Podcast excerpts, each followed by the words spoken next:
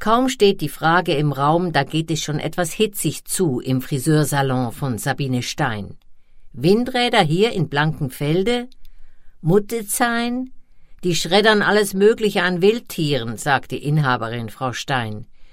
Irgendwo muss der Strom ja herkommen, hält Frau Stolz dagegen, deren Freundin die Haare gerade richtig flott gemacht bekommt.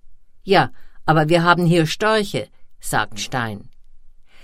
Bis Ende 2027 muss Berlin laut einer Vorgabe des Bundes mindestens 0,25 Prozent seiner Fläche als sogenannte Vorrangfläche für Windenergie ausweisen. Wo genau die Räder hinkommen sollen, ist noch unklar. Eine Senatsstudie hat nun erstmals 31 Potenzialflächen mit einer Gesamtfläche von 4300 Hektar ermittelt, auf denen in Zukunft Windanlagen gebaut werden könnten. Vor allem Stadtteile in Pankow und Treptow-Köpenick kommen in Frage, die Gegend rund um den Müggelsee, Buch und eben Blankenfelde. Im Friseursalon schaltet sich eine von Steins Mitarbeiterinnen ein. Am Ende müssen die Bürgerinnen und Bürger mit einbezogen werden, das ist das Wichtigste. Sicherzugehen, dass dies passiert, ist Aufgabe von Detlef Lindner. Der 60-jährige Kfz-Meister ist seit 20 Jahren Vorstand des Bürgervereins Blankenfelde.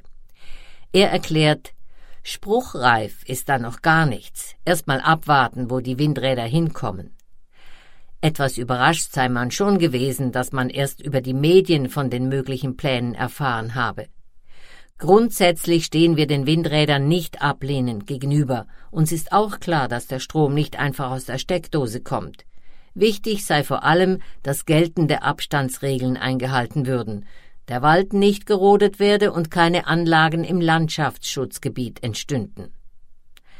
Lars Bockian, CDU-Abgeordneter für Blankenfelde, ist sich sicher, es wird keine Windräder im Landschaftsschutzgebiet geben. Es gäbe genug Flächen im Blankenfelde, die in Frage kämen, zum Beispiel im Gewerbegebiet. Es geht jetzt nicht darum, dass wir heute etwas beschließen und morgen steht dann da ein Windrad, sagt Pokian.